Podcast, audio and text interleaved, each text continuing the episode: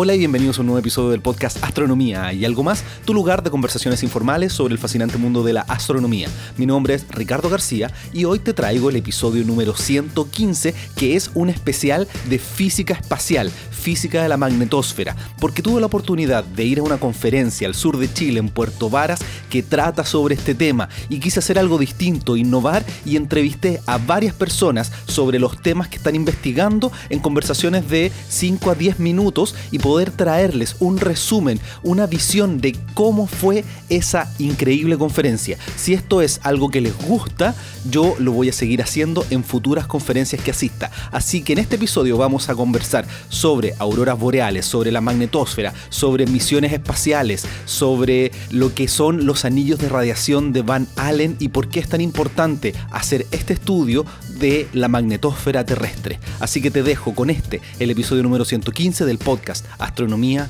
y algo más. Y hoy es un día muy especial para todo el planeta, así que yo quiero desearles desde lo profundo de mi corazón que tengan una increíble Navidad y que tengan un maravilloso año nuevo. Les agradezco mucho que ustedes sigan escuchando y descargando este podcast, me sigan entregando sus comentarios, me sigan mandando tantos cariños, eh, porque esto ya es una comunidad y yo estoy muy contento de formar parte de ella, de personas que nos encanta la astronomía a través de las redes sociales, a través de todo lo que nosotros hacemos, así que yo le agradezco enormemente todos sus saludos, todos sus cariños, todo lo que me han dicho en redes sociales a través del correo electrónico. Para mí ustedes son muy importantes porque llevo haciendo esto casi tres años y estoy muy contento y voy a seguir haciéndolo. Bajo ese punto de vista quería mencionar que voy a detenerme algunas semanas en la publicación del podcast, no porque me tome vacaciones, sino porque no tengo episodios grabados y quiero ponerme al día. He estado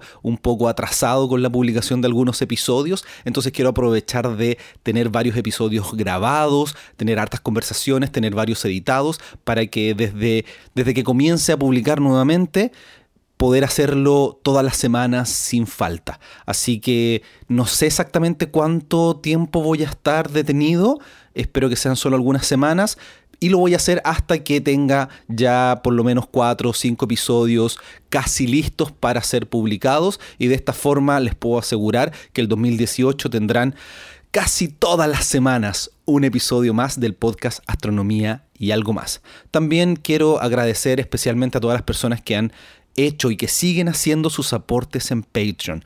Y me hace muy feliz que ustedes apoyen la creación de este contenido. Si no fuera por ustedes, yo no podría seguir haciendo este podcast, porque aunque yo publique o no publique, hay gastos fijos que hay que cubrir todos los meses y gracias a sus aportes esto se puede hacer. Así que se los agradezco enormemente porque yo sé el esfuerzo que significa todos los meses sacar un par de dólares para poder apoyar este proyecto. Así que nuevamente, muchísimas gracias.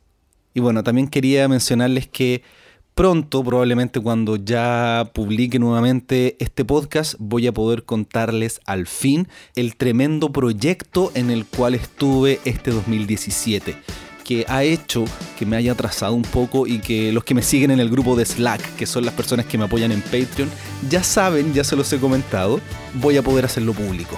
Pronto, pronto se viene y esto es algo que a mí me hace muy feliz y estoy muy ansioso de poder compartirlo con todos ustedes y que ustedes puedan ver ese trabajo en algún momento pronto. Así que desde el 2017 les deseo un maravilloso 2018 que esté lleno de astronomía, lleno de proyectos increíbles y que sigamos contactándonos a través de esto que nos gusta tanto que es el universo y el espacio. Que tengan un feliz 2018.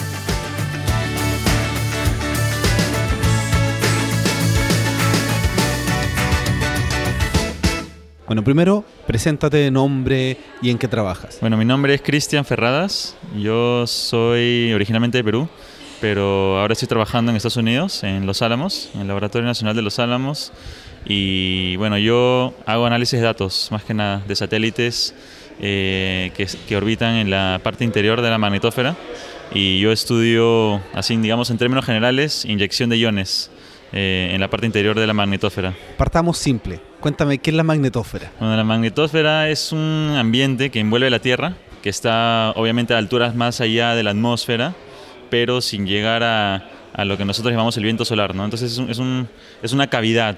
Se puede imaginar, podemos imaginarnos la magnetosfera como una burbuja que envuelve a la Tierra y, que se crea a raíz de la interacción entre todas las partículas y la radiación que viene del Sol, eh, que vienen con el campo magnético del Sol, y estas interactúan con el campo magnético de la Tierra. Entonces esta interacción genera esta especie de burbuja que envuelve a la Tierra y que está gobernada por el campo magnético de la Tierra y que compone, está llena de plasmas, ¿no? Plasmas, electrones, distintas especies de iones.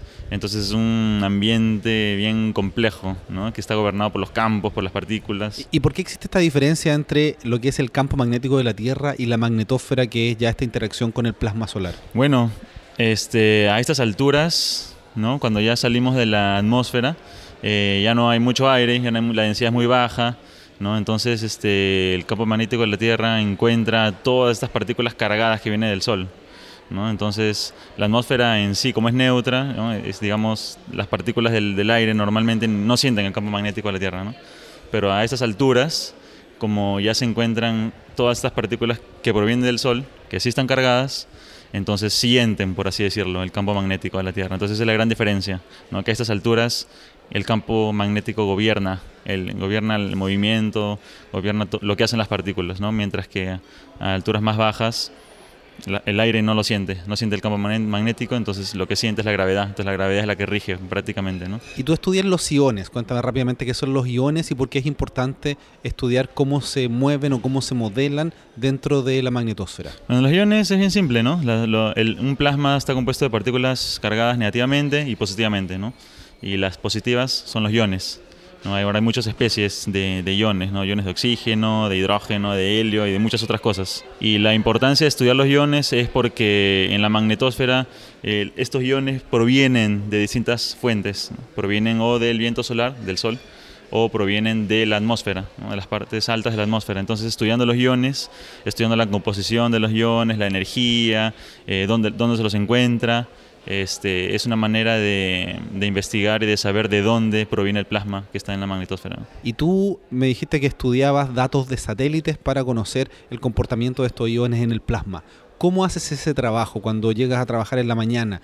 ¿Qué es lo que haces? Bueno, lo que yo hago es usar información que gracias a Dios ya está ahí, ¿no? ya está lista para que yo la analice, porque hay satélites que están orbitando en la Tierra este, y los datos ya están procesados. Entonces lo que yo hago es uso esos datos que están accesibles en Internet, a través de Internet, y bueno, hay que, hay que graficar los datos, hay que tratar de entender los datos, ¿no? hay que tratar de, de ver qué, qué, significa lo que observamos. Entonces, eso es básicamente lo que yo hago, análisis de datos, ¿no? tratar de entender las observaciones que medimos y luego compararlas con los modelos que tenemos, ¿no? para poder entender un poco más, porque si leemos los datos nada, simplemente no, no, no, no, podemos entender exactamente qué está pasando, sino tenemos que compararlo con la teoría. Y cuando hace este análisis de datos, eh, ¿de qué satélites utilizan los datos? ¿Cómo los descargas? ¿Son libres? ¿Qué es lo que tienes que hacer para conectarte? ¿Hay datos privados? Bueno, los datos que yo uso son libres, están en internet.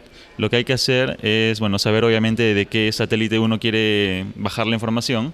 No hay que informarse un poco, pero una vez que ya se sabe, eh, por ejemplo, hay satélites de la NASA, hay satélites de la ESA, de la, de, de la Agencia Espacial Europea, de, de, tantas otras instituciones, ¿no? Entonces cuando uno se informa un poco ya sabe de qué satélite uno quiere la información, este, uno tiene que encontrar la página, ¿no? Normalmente todas estas misiones tienen una página web, entonces uno tiene que contactarse con las personas indicadas, ¿no? Con los, los PIs, ¿no? Los Principal Investigators, que ellos son los que te, te guían, ¿no? ¿Qué, qué, qué información está accesible, qué información no está accesible y te dan mayor información relevante, ¿no? A cómo usar estos datos, ¿no? Entonces eso es lo que hay que hacer.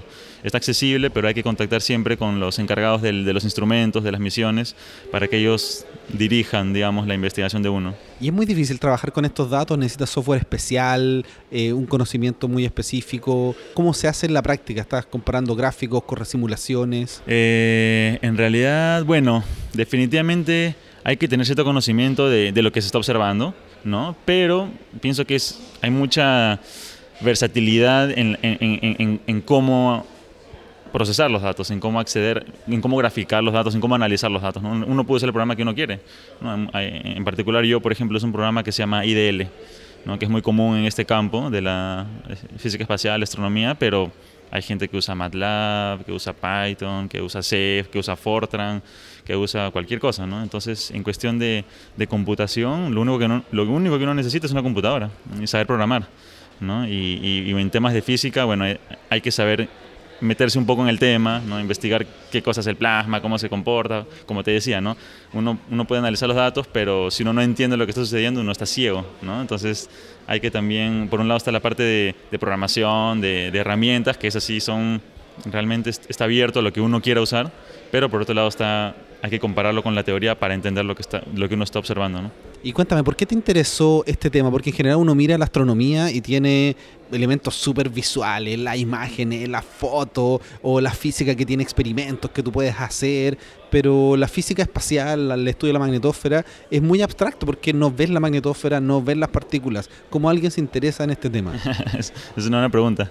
Y de hecho yo empecé en astronomía y en astrofísica ¿no? Pero luego terminé en, física espacial, bueno, en lo personal, ¿no? En lo personal a mí me gustó la física espacial porque a mí me, encantó el espacio, siempre me gustó el espacio, me llama mucho la atención investigar qué hay más allá de la Tierra, pero en, la astrofísica por lo general uno estudia cuerpos que están muy lejos de la Tierra, Y que encontrar la relevancia o la aplicación directa a, a la vida en la Tierra es, es un poco difícil de encontrar.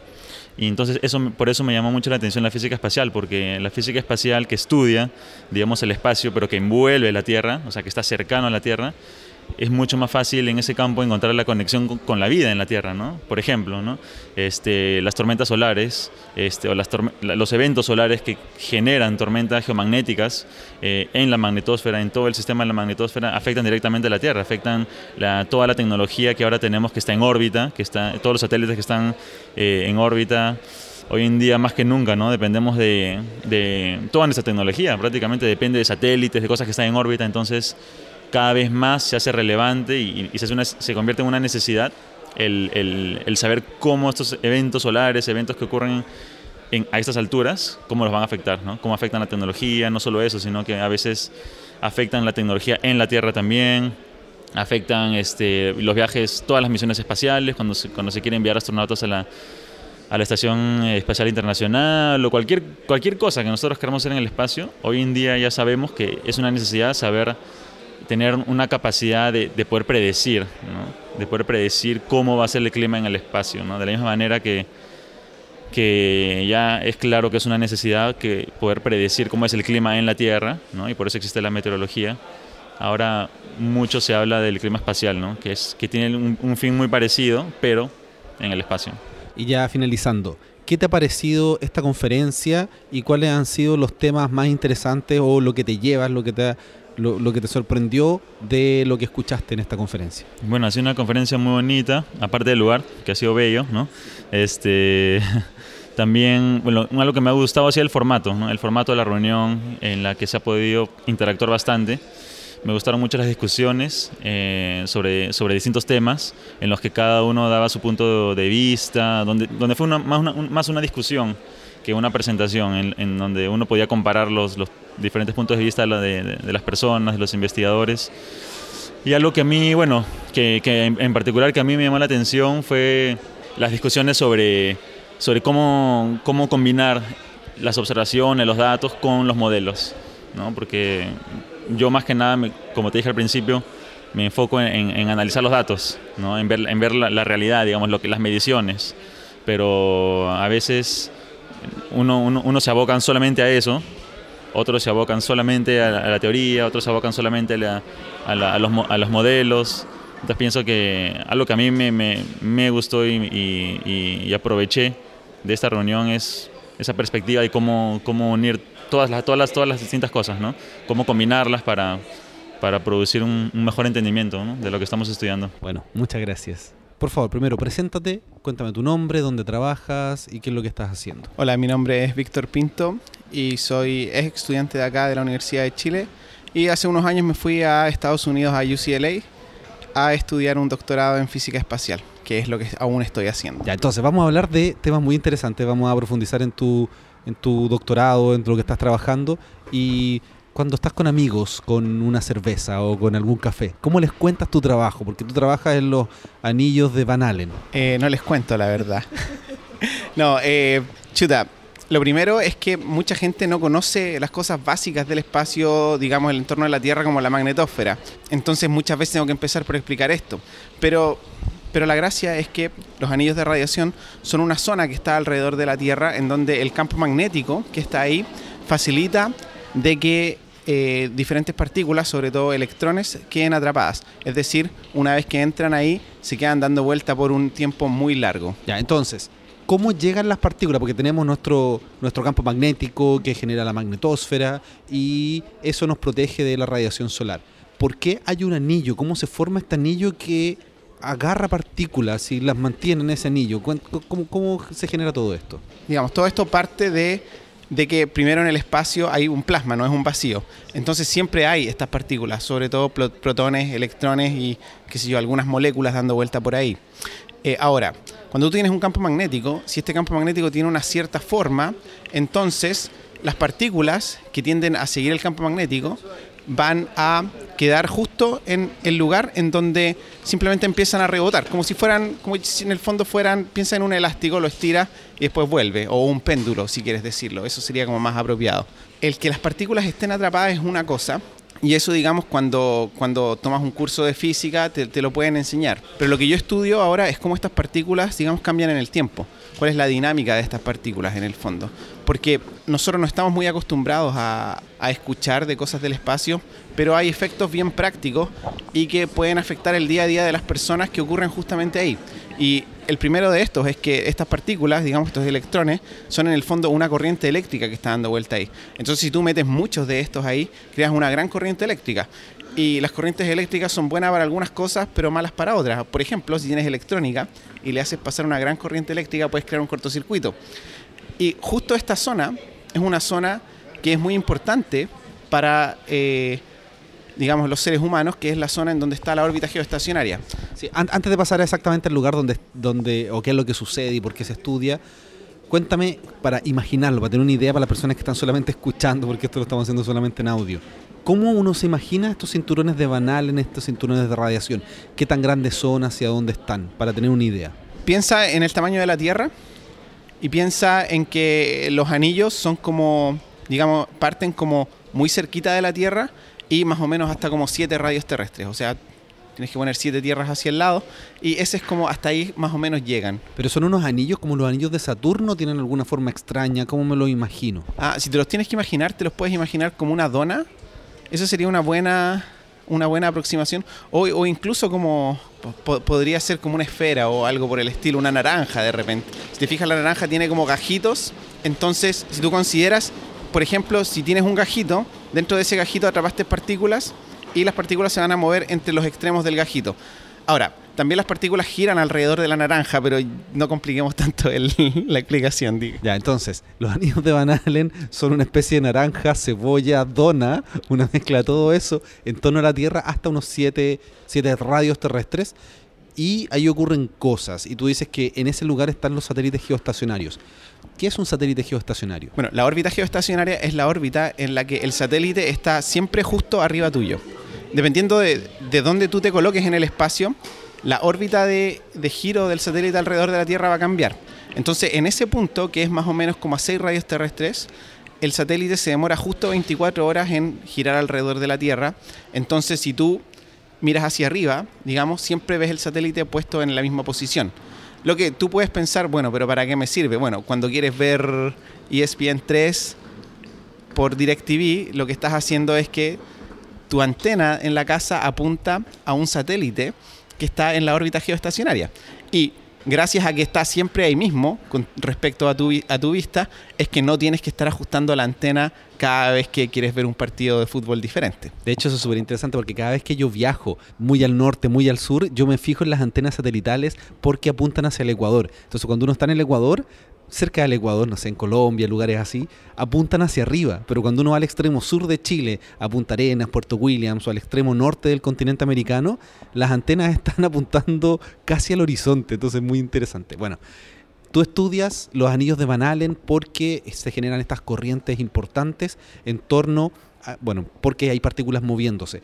¿Por qué nos afectan y por qué las estudias? O sea, las estudio porque me gusta, porque son un problema interesante y son un problema que, por supuesto, e, e, es bien difícil de resolver. Lo que yo estudio en particular es bajo qué condiciones el viento solar va a hacer que estas partículas se disparen en, número y empiecen a ser peligrosas. Tú no quieres que tus satélites que estén allá se dañen. Eh, hay, un tema práctico, por supuesto, no quieres perder las comunicaciones, hay un tema monetario, las empresas no quieren perder satélites de millones de dólares porque no tuvieron la suficiente cautela o no pudieron predecir de que iba a suceder esto. Y también hay efectos práctico. O sea, en tu día a día, si se te corta internet, chuta, a decir qué pasó, vas, a reclamar y, esas cosas.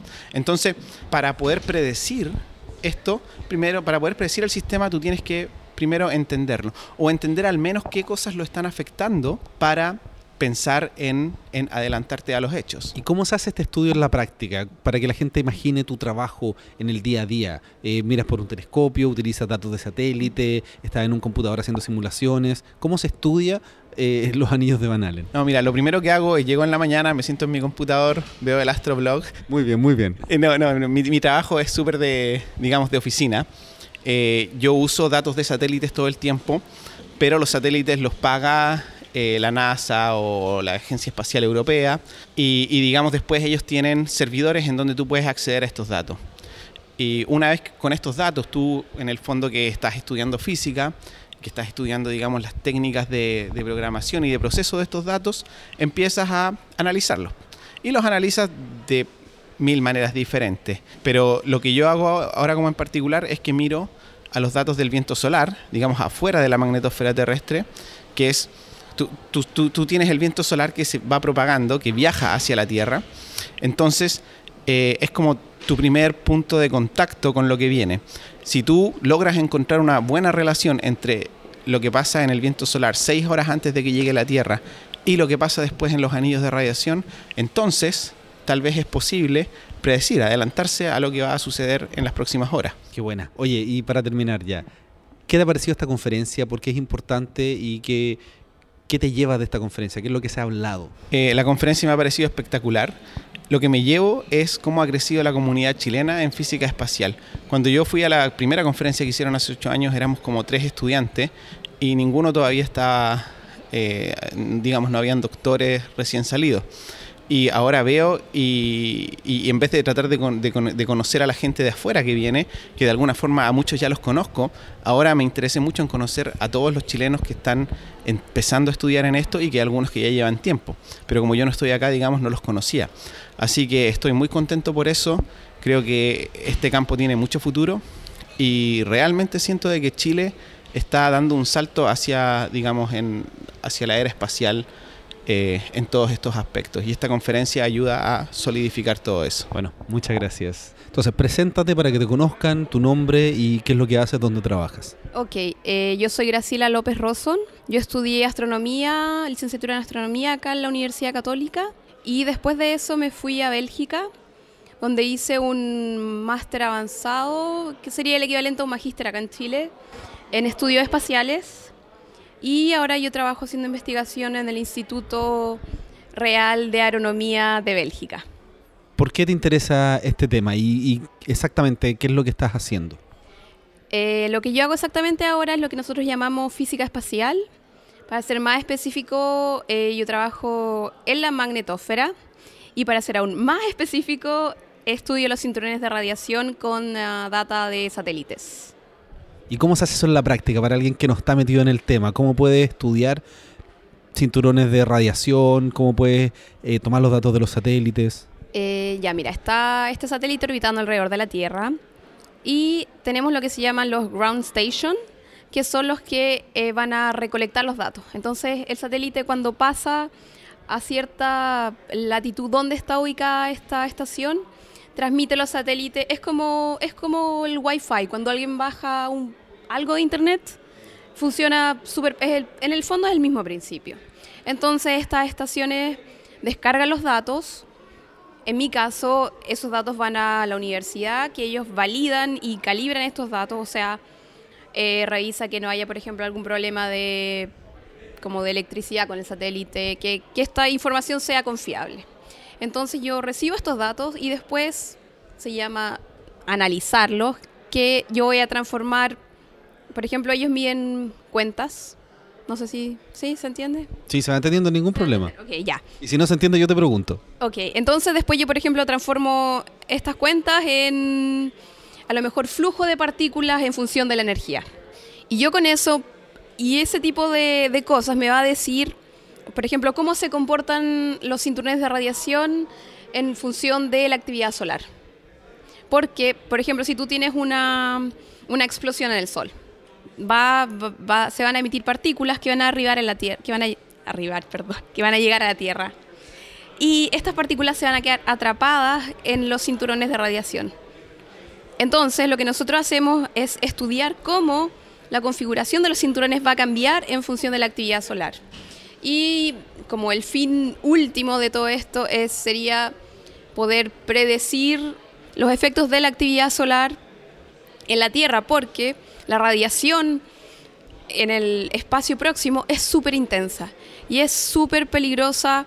Es uno de los desafíos más grandes para, eh, por ejemplo, sobre todo los ingenieros que trabajan en los satélites, eh, para la Estación Espacial Internacional, eh, con los astronautas, porque la radiación es súper peligrosa. Primero, un satélite puede dañar un satélite. La electrónica, si hay mucha radiación, en general los satélites se apagan cuando pasan por una zona de radiación muy intensa porque la radiación puede dañar la electrónica y al final tu satélite no va a funcionar. Es como que hay un cortocircuito. Claro, y si nosotros tenemos viento solar y llegan todas estas partículas que vienen de- del Sol, ¿por qué estudiar específicamente los anillos de radiación y no estudiar la magnetósfera, por ejemplo, en su totalidad? Eh, es que mira, la magnetósfera en su totalidad es una escala muchísimo más grande. En cambio, lo- los cinturones de radiación son las partículas que se quedan atrapadas en el campo magnético de la Tierra. Entonces, esto funciona como si fuera un escudo. Los cinturones de radiación es lo último que detiene las partículas que vienen del Sol para que no entren a la Tierra. Entonces, además de ser eh, práctico para, por ejemplo, para poder tener satélites orbitando alrededor de la Tierra, estos cinturones son los que evitan que esa radiación llegue hacia nosotros. ¿Y qué es lo que nos podría pasar a nosotros si tenemos esa radiación? Que si no existieran estos anillos eh, de radiación, ¿qué es lo que le podría pasar a las personas acá en la Tierra? Sería un poco difícil de imaginarse un escenario de ese modo, pero por ejemplo, eh, la radiación, bueno, la radiación que hay en el espacio es como el- es lo mismo que la radiación en la Tierra, por ejemplo, cuando una persona, eh, si tú estás expuesto a radiación muy intensa, eso puede causar distintos problemas de salud. Pero lo más, el efecto máximo es que la radiación puede cortar tu cadena de ADN. Entonces, ¿qué pasa? Al final tú te puedes morir si la radiación es demasiado intensa. Te estoy hablando de niveles que, no sé, como por ejemplo Chernobyl, cosas así. Pero por eso necesitamos eh, poder eh, predecir cuáles serían esos efectos. Entonces, en el momento en que haya una, en que hubiera una explosión ah, en el Sol que fuera demasiado grande, nosotros pudiéramos tener la tecnología para ser capaz de detener eh, de que esas partículas no, no penetraran, por ejemplo, en la Estación Espacial Internacional donde hay astronautas. ¿Eso quiere decir que hoy día no tenemos ninguna posibilidad de predecir o saber el comportamiento o qué es lo que tenemos? Porque me imagino que igual se ha avanzado algo en este tema, por algo estamos en una conferencia de esta naturaleza. No, sí, igual eh, actualmente hay am, algunas herramientas en que se puede predecir eh, la actividad solar, pero aún está, se está empezando recién, o sea, hay que tener en cuenta que, no sé, ¿cuántos años de investigación espacial tenemos? ¿50? No más que eso. Entonces es un área súper nueva en que, bueno, el avance de, la, de otras tecnologías nos ha ayudado un montón porque, no sé, por ejemplo, ya ahora tenemos supercomputadores, entonces con eso podemos, si tú haces una simulación, puedes ir mucho más rápido. Antes, no sé, 10 años atrás necesitaba ahí seis meses para tener un resultado, ahora podemos tenerlo en un día. Entonces ahora sí hay, eh, hay algunos eh, grupos que sí que hacen eh, predicciones y estiman más o menos cuál sería el impacto, pero bueno, lo que tratamos de hacer es que cada vez sea más ir perfeccionando la técnica para que al final el resultado sea lo más parecido a lo que es la realidad. pues. Cambiando un poquito de tema, ¿cómo llegaste de la astronomía a estudiar física espacial? Porque generalmente son los físicos que trabajan en estos temas de plasma y ¿por qué, por qué te motivó algo de este tipo? Eh, bueno, por ejemplo, eh, la, bueno, eh, la licenciatura en astronomía en la católica y la licenciatura en física son bastante parecidas. La única diferencia es que nosotros tenemos, uf, hace tanto tiempo que ya no recuerdo cuántos, varios cursos de, de astrofísica y además de eso tú tienes cursos electivos. Entonces cuando yo empecé a mí me gustaba mucho esto, pero de repente te falta un poco, como que es algo que se ve más lejano. Tú estudias la estrella, cosa- a mí me encanta, pero es algo que está tan lejos en que si tú quieres ver una aplicación ah, práctica aquí en la Tierra, eso no lo tienes inmediatamente con la astronomía. En cambio, la física espacial y lo que nosotros estamos haciendo tiene una aplicación práctica inmediata ahora ya, porque por ejemplo, si hay una tormenta solar en que las- eh, muy grande, entonces la intensidad de partículas es demasiado alta, esas partículas llegan a la Tierra, tú vas a tener una perturbación, por ejemplo, en el GPS. Y, y el GPS no es solamente lo que piensa la gente, ah, ya es el, el mapa, entonces cómo yo puedo llegar a mi casa. Si hay perturbaciones de ese tipo, hay muchas cosas que están controladas por satélite, por ejemplo, las plantas de un power plant. Plantas eléctricas, no, de... No, no, no, no, no. se- Bueno, sí, ya, la, compañía eléctrica. Y, y si hay una perturbación en el satélite, va a haber una perturbación que va en el control de esta, de esta planta. Entonces, por ejemplo, uno se va a quedar sin, e- sin electricidad. Entonces, eso es algo que tiene un impacto aquí y ahora. Entonces, si nosotros somos capaces de predecir eh, qué pasa si tengo una tormenta de, de, este, de esta intensidad, a lo mejor esta planta podría tener un protocolo para un protocolo de emergencia en caso que hubiera una tormenta solar. Y cuéntame, ¿qué te pareció la conferencia? ¿Cuáles han sido los temas más importantes y lo que tú te llevas después de haber venido a, a ver a todas estas personas a hablar de física de la magnetosfera? Mira, para mí ha sido súper interesante porque cuando yo, yo me fui de Chile hace seis años y en ese momento cuando yo decidí ah, hacer física espacial fue una decisión bastante complicada porque en ese momento no había física espacial en Chile. Era algo que no, no se conocía, yo creo que a lo mejor Alejandro, Alejandro Valdivia, como él había estado en la NASA, tenía conocimiento en el tema y él estaba empezando a trabajar en eso, pero no era algo que dijéramos, ah, en Chile hacemos esto. Entonces cuando yo me fui, cuando yo decidí hacerlo, tenía cero posibilidades de volver acá. Jamás en la vida pensé encontrarme con chilenos que hacían lo mismo o soñar en que había un grupo en Chile que hacía eso. Entonces, después de seis años en el tema, de ver eh, lo importante y lo relevante que es actualmente, que se haga eso acá en Chile es una satisfacción súper grande. Ver que están al mismo nivel que, que los científicos del resto del mundo, por ejemplo, como la gente de la NASA que hay acá, es algo, es algo súper gratificante. Entonces, estar acá, bueno, es genial. Pues aparte que siempre es bueno estar de vuelta en casa, aunque sea de visita. Exactamente. Bueno, muchas gracias. De nada. Ya, para que los oyentes te conozcan, preséntate, dónde estás y qué es lo que estás haciendo, cuál es tu trabajo. Yo me llamo Bea Gallardo Lacour y um, hice mi doctorado en UCLA y me gradué el año pasado. Soy chilena, obviamente, y ahora estoy trabajando en la Universidad de Calgary, en Canadá. Estoy haciendo el postdoc ahí. ¿Sobre qué es tu postdoctorado? Porque es un tema muy interesante y vamos a profundizar más sobre ese tema aquí en este podcast. Ahora estoy trabajando principalmente en un fenómeno que se llama Steve. Y es. Steve es como el nombre de la persona. Eh, y es un fenómeno más o menos nuevo que se descubrió por gente que en Canadá y en otros lugares del mundo, pero sobre todo en Canadá, sacaba fotografías de la aurora y de repente descubrieron que en un lugar que no se esperaba, totalmente inesperado, había este, este arco que, que se movía súper rápido, que era un espectro, una, una emisión de luz que no, no se sabía qué era. Y estaba mucho más al sur de la aurora y lo empezaron a llamar aurora de protones. Pero resulta que la aurora de protones no es visible en, una fotografía.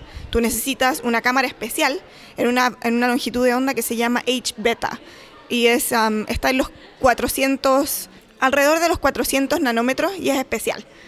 El cuento es que los convencimos de, mi, mi jefe los convenció de que no le llamaran aurora de protones, por esa razón, y mm, le pusieron el nombre Steve, que viene de una película de niños donde los animales no sabían ah, qué era lo que había al otro lado de una cerca que había, porque no lo podían ver, y entonces para no asustarse le pusieron un nombre familiar, y le pusieron Steve. Entonces por eso se llama Steve. Para poder entender bien y entender de qué se trata este fenómeno, este Steve, tenemos que hablar sobre las auroras. ¿Qué es una aurora y cómo se produce? Las auroras son básicamente precipitación de partículas desde la magnetosfera a la ionosfera. Lo que pasa es am, el, viento solar le da energía a las auroras y las partículas vienen del viento solar y también tienes partículas que escapan de la ionosfera y vuelven a entrar a la ionosfera. Entonces tienes dos, dos poblaciones de partículas. Una viene desde el viento solar y la otra desde la ionosfera estas se meten en la magnetosfera y se quedan, usualmente se quedan atrapadas en el campo magnético. Pero de repente en el campo magnético hay variaciones y las partículas son capaces de entrar a la, a la atmósfera y la atmósfera como es mucho más densa que la magnetosfera, estas partículas, por ejemplo los electrones, entran al- a la ionosfera y chocan con las partículas en la atmósfera. Estas partículas en la atmósfera se cargan y emiten fotones. Y en, en los protones es algo similar. Entonces, básicamente, am, las auroras son precipitación de partículas. Y cuéntame entonces, ¿por qué eh, se ven de color verde y a qué altura se producen? Las de color verde usualmente se producen alrededor de los am, 110 kilómetros de altitud y son verdes porque cuando tú excitas el, ixo- el- el oxígeno, el oxígeno al dese- desexcitarse emite en la longitud de onda del verde.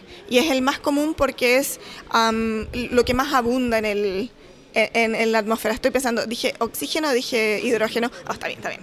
Sí, no hay problema, porque además está todo el tema de poder traducir, porque todos estos conceptos en general están en inglés y tú estás haciendo el esfuerzo de pasarlo al español, así que está muy bien, pero si tienes que decirlo en inglés, ya mis oyentes saben que hay muchas Ah, cosas que están en inglés. Qué bueno. Bueno, entonces, eh, ¿pero tenemos otros colores también de, auror- de auroras o solamente verdes? No, hay otros colores que son un poquito menos comunes porque necesitas diferentes energías para excitar esos colores. Entonces también tienes auroras azules, tienes auroras rojas y este fenómeno que yo estoy estudiando, Steve, que probablemente no es aurora, y mañana voy a hablar de eso en mi, en mi charla, porque no es pre- precipitación de partículas, es de un color medio rosado, medio morado, bien, bien interesante. La pregunta que siempre me hacen, ¿por qué se ven más auroras en el hemisferio norte y tenemos las auroras boreales? ¿Y por qué es tan difícil de ver auroras australes? Bueno, para nosotros en Chile es un poquito difícil porque el, óvalo auroral, que es donde se producen las auroras, está un poquito corrido hacia más adentro en el sur.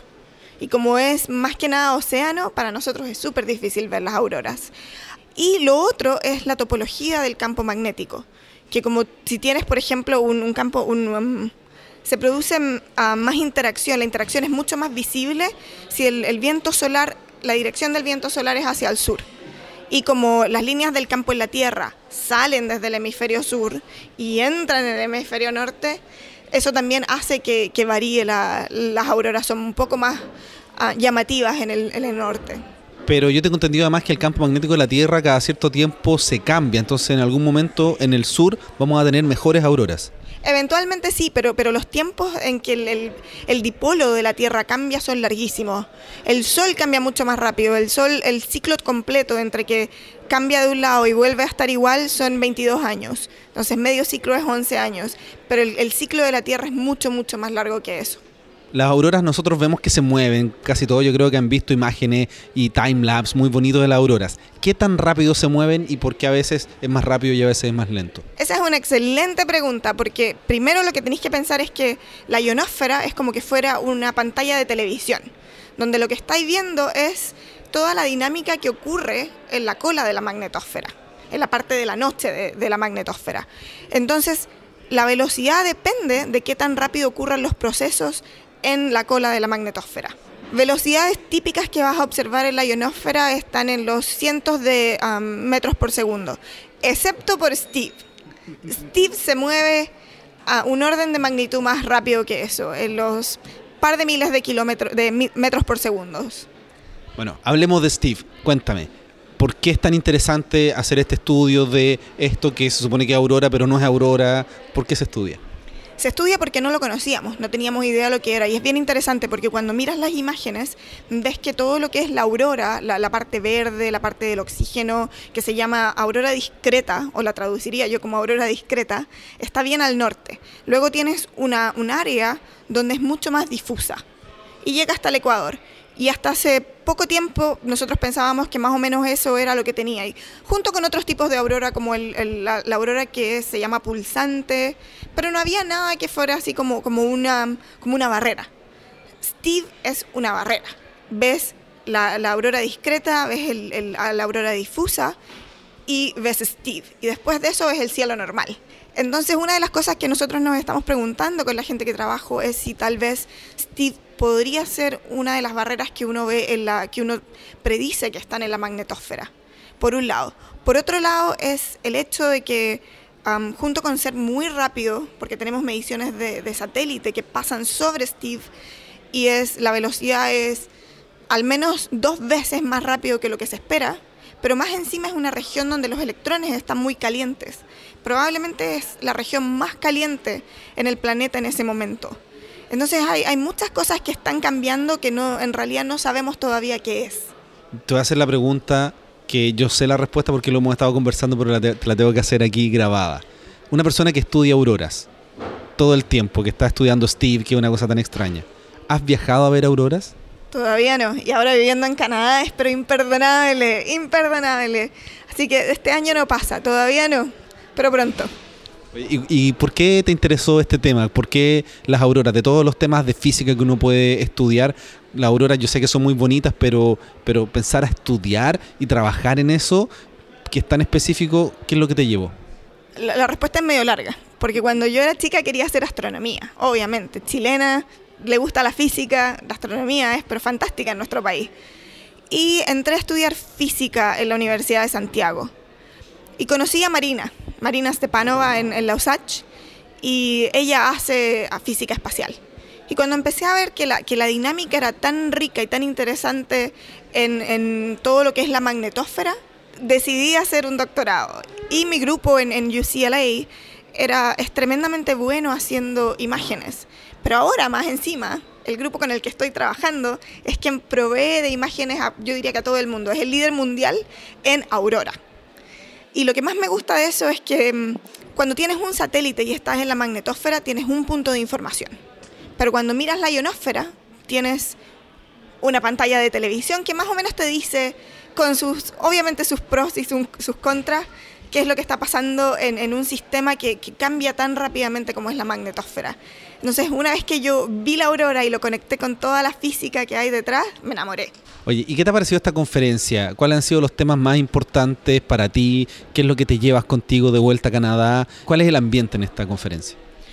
Esta es una conferencia bien interesante porque viene gente muy, muy seleccionada, muy selecta, que sabe mucho de sus tópicos, los anillos de, ra de, radiación han sido un tema bien importante y mm, a, mí, a mí también me gustan mucho otros, otras áreas de la magnetosfera. Me gusta porque también expone mucho lo que se hace en Chile y nos da la posibilidad, es como una conexión entre Chile y lo que se hace el resto del mundo.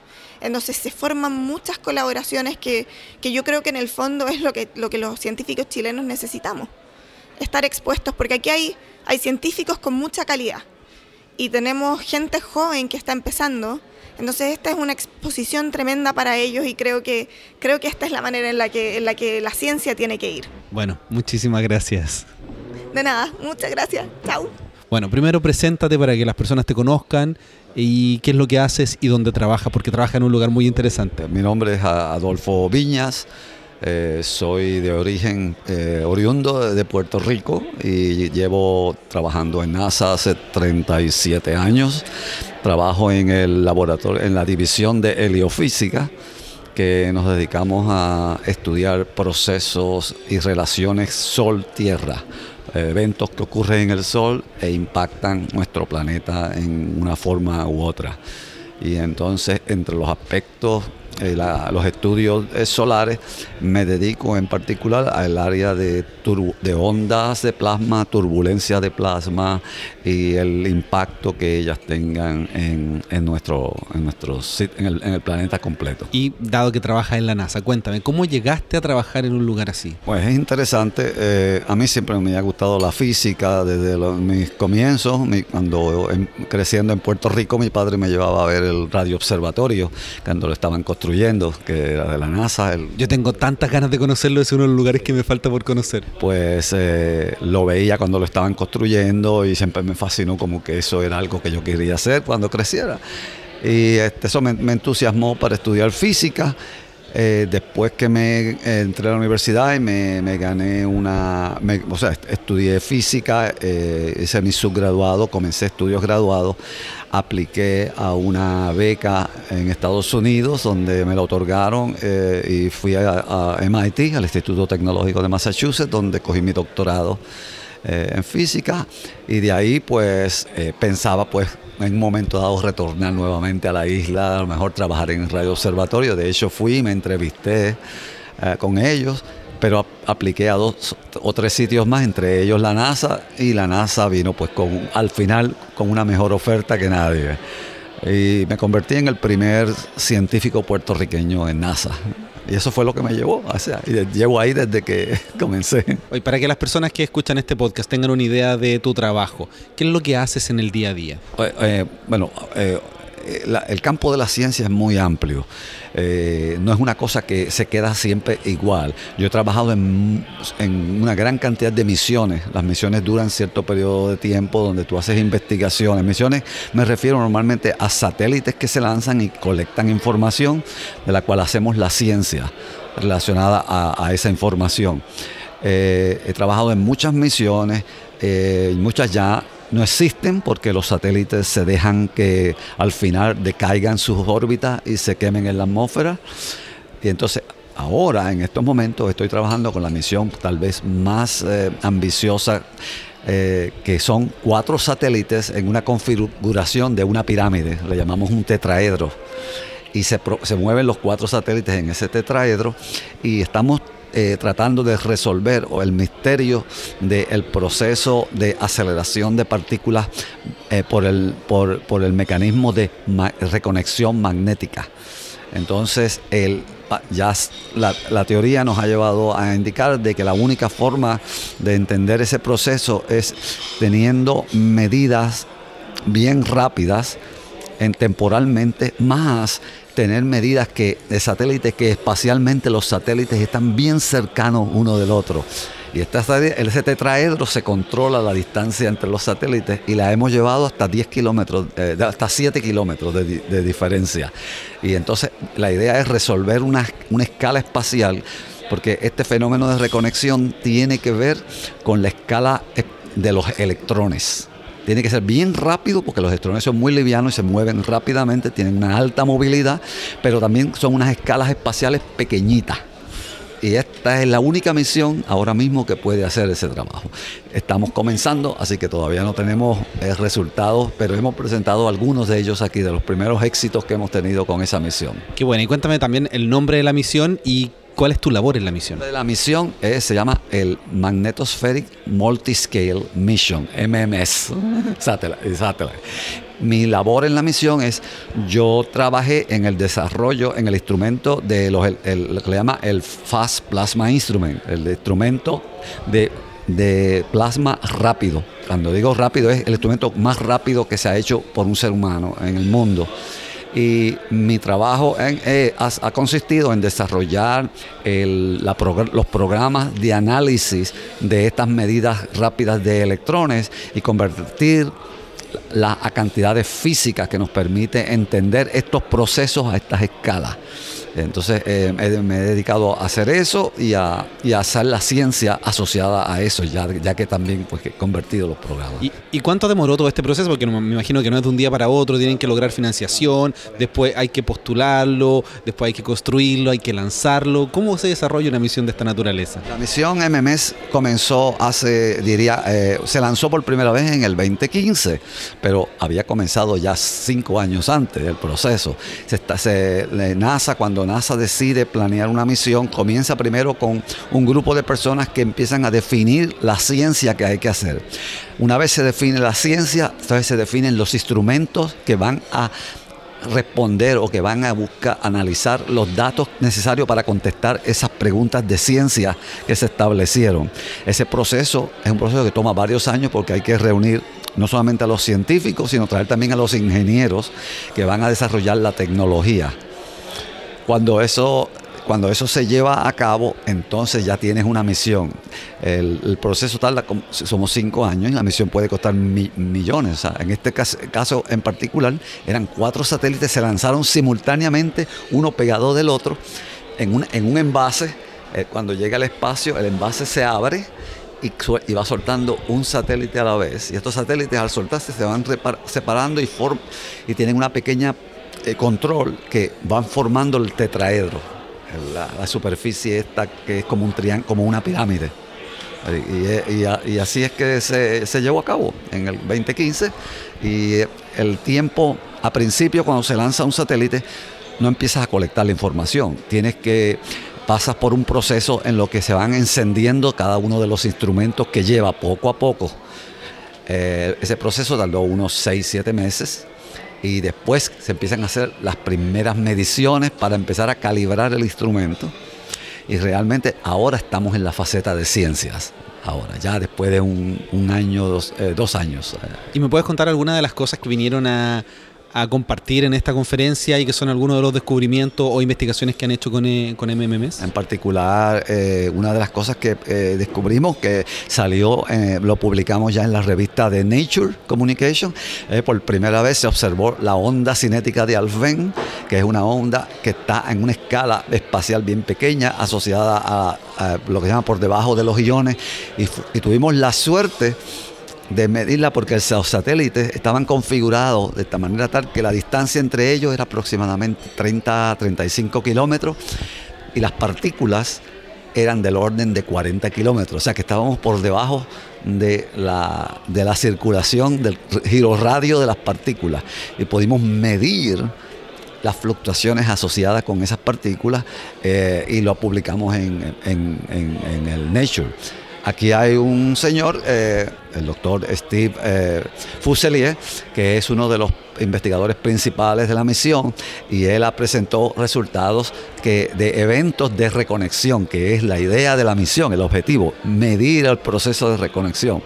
Pues eh, ya se ha empezado a, tener evidencia de que esa reconexión ocurre en distintas partes de la Tierra. Eso es muy importante porque donde ocurre la reconexión, hay aceleración de partículas que impactan nuestro planeta. O sea, todo esto es global alrededor de nuestro planeta. Y cuéntame también, ¿qué te pareció esta conferencia y qué es lo, lo que te llevas después de todos estos días de hablar de física de la magnetosfera? Bueno, mi conexión con Chile ya lleva varios años porque eh, he tenido... Eh, grandes amigos, eh, colegas científicos de aquí y en adición he tenido la oportunidad de llevar varios estudiantes de Chile a NASA, trabajar eh, con nosotros por varios años y se han desarrollado, muchos han regresado y están aquí como profesores hoy día. de hecho yo tengo dos episodios del podcast con Pablo Moya. Correcto, Pablo Moya fue uno de mis estudiantes de doctorales, eh, correcto.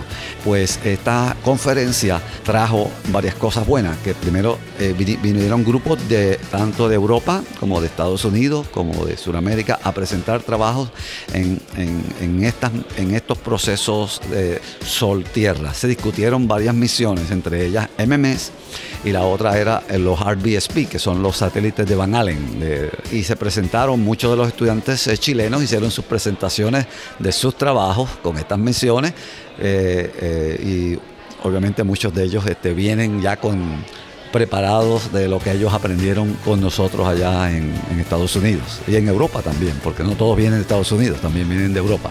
Así que Chile se ha llevado, eh, ha tenido un gran éxito en esta misión, en la organización de ella, de esta conferencia, y, este, están todos los, colegas de Estados Unidos como europeos están fascinados con haber venido aquí y haber estado y compartido con, con todos ustedes. Bueno, yo voy a estar atento a la misión y te agradezco que me hayas dedicado este tiempo aquí en medio de la conferencia. Estamos eh, terminando la cena, así que muchas gracias por compartir esto. Gracias a ti. Así que espero verlos mucho más a menudo. Ahora iremos a la escuela. Pues se me olvidó mencionarte que después de este congreso muchos científicos regresan, pero otros nos quedamos a dar unos mini cursos para los- la nueva generación de estudiantes que están entusiasmados en llevar a cabo carreras en estudios espaciales. O sea que nuestra tra- labor no es solamente científica, sino también tiene un elemento educativo. Y eso es lo que va a ocurrir ahora la próxima semana en Santiago. Espectacular, así que muchas gracias.